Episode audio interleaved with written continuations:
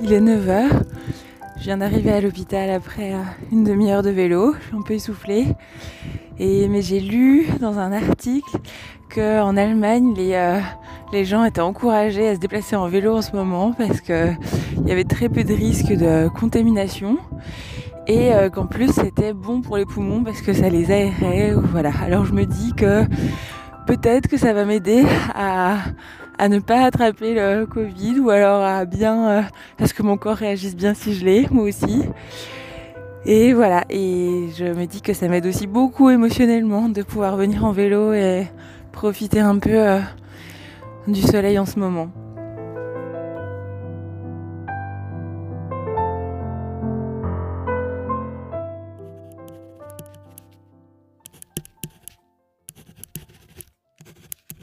31 mars 2020, J15 du confinement. Avant tout ça, j'avais commencé à incarner des merci où j'écrivais tous les soirs trois événements de la journée pour lesquels j'avais envie de remercier la vie. Merci pour ce super repas à la lune, merci pour ce chouette échange avec Anne. Mais j'ai pas tenu très longtemps. Peut-être que c'est le bon moment pour reprendre un carnet de route, déposer ce qui est difficile et détricoter ces longues journées super chargées, en continuant à remercier bien sûr. J'ai un peu le stressomètre au plafond ce soir. Je suis rentrée à 15h de l'hôpital en m'imaginant que je pourrais mettre mon esprit sur pause en regardant la fin de la vie d'Adèle. Mais non, mon portable a sonné en affichant numéro privé. Et ça, c'est le signe que c'est l'hôpital et ça se traduit par une boule dans le ventre en ce moment. Une infirmière a tenu des propos suicidaires, il faut que je me remette sur le mode je gère, alors qu'en ce moment, je suis pas sûre de gérer du tout. Ou en tout cas, je sais pas pour combien de temps encore. Le temps, ça devient la variable en ce moment. Combien de temps ça va durer, cette épidémie? Combien de temps on va pouvoir réalimenter et piocher dans nos ressources Est-ce que je vais pouvoir continuer à travailler correctement jusqu'à la fin de cette crise ou mes ressources s'épuiseront avant? Il va falloir des psys pour les soignants après tout ça, mais aussi des psys pour des psys. C'est de plus en plus difficile de me décoller psychiquement de l'hôpital. Avant, le temps du trajet retour en vélo suffisait presque.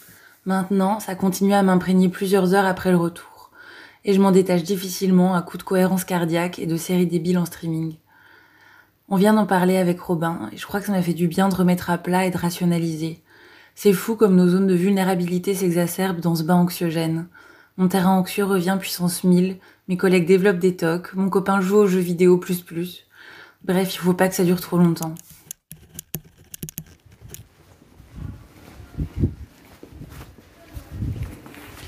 Je sors d'un entretien téléphonique avec une patiente et euh, enfin avec euh, la famille de quelqu'un qui est hospitalisé. Et je pense que je suis un peu saturée cognitivement parce que j'arrête pas de perdre le papier.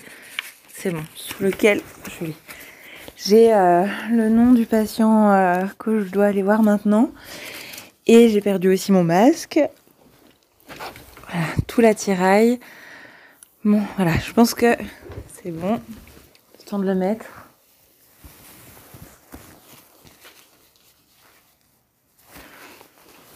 c'est bon. Je m'appelle Marie, je suis psychologue clinicienne depuis 5 ans maintenant, j'ai 30 ans. Et euh, je travaille dans un hôpital qui, s'est pris de plein fouet euh, la vague de l'épidémie. Euh, bon, je vais assister à une relève de soignants. Euh, qui travaillent dans les services Covid et pour qui c'est un peu difficile.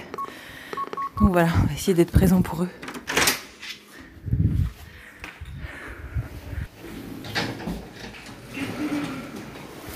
On s'est organisé avec euh, mes collègues psychologues pour pouvoir aller assister aux relèves dans les services euh, des soignants qui accompagnent les patients qui sont contaminés, qui ont le Covid.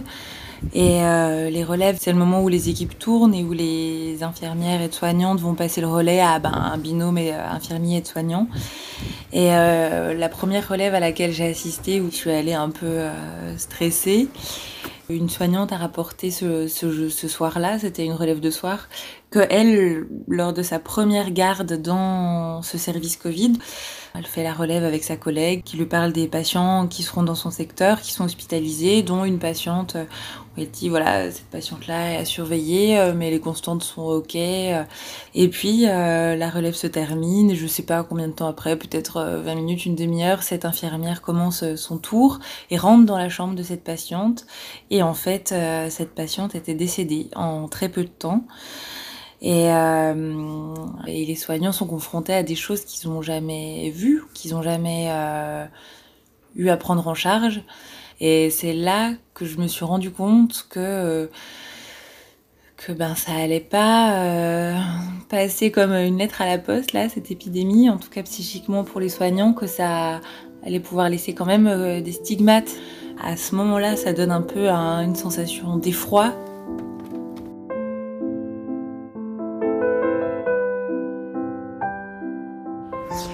pense que je me suis pas bien positionnée depuis le début de l'épidémie. Je crois que je, m'étais dit que bon, allez, on donnait tout, on en mettait, mettait un bon coup et puis euh, et puis on arriverait à travailler et puis que ça se terminerait vite et euh, voilà qu'on pourrait à ce moment-là souffler et, et, respirer. Et en fait, je, je, suis en train un peu de réaliser que même si voilà le confinement est levé vite, que l'épidémie s'arrête, on va avoir aussi beaucoup de travail quand même derrière. Je pense avec euh, les soignants et que, et que le retour un peu à la norme est pas pour tout de suite. Du coup, ouais, peut-être qu'il faut plutôt que j'envisage la suite comme ça, comme un bon, on s'économise autant qu'on peut pour qu'on tienne le plus longtemps possible, euh, sans que ce soit trop inconfortable.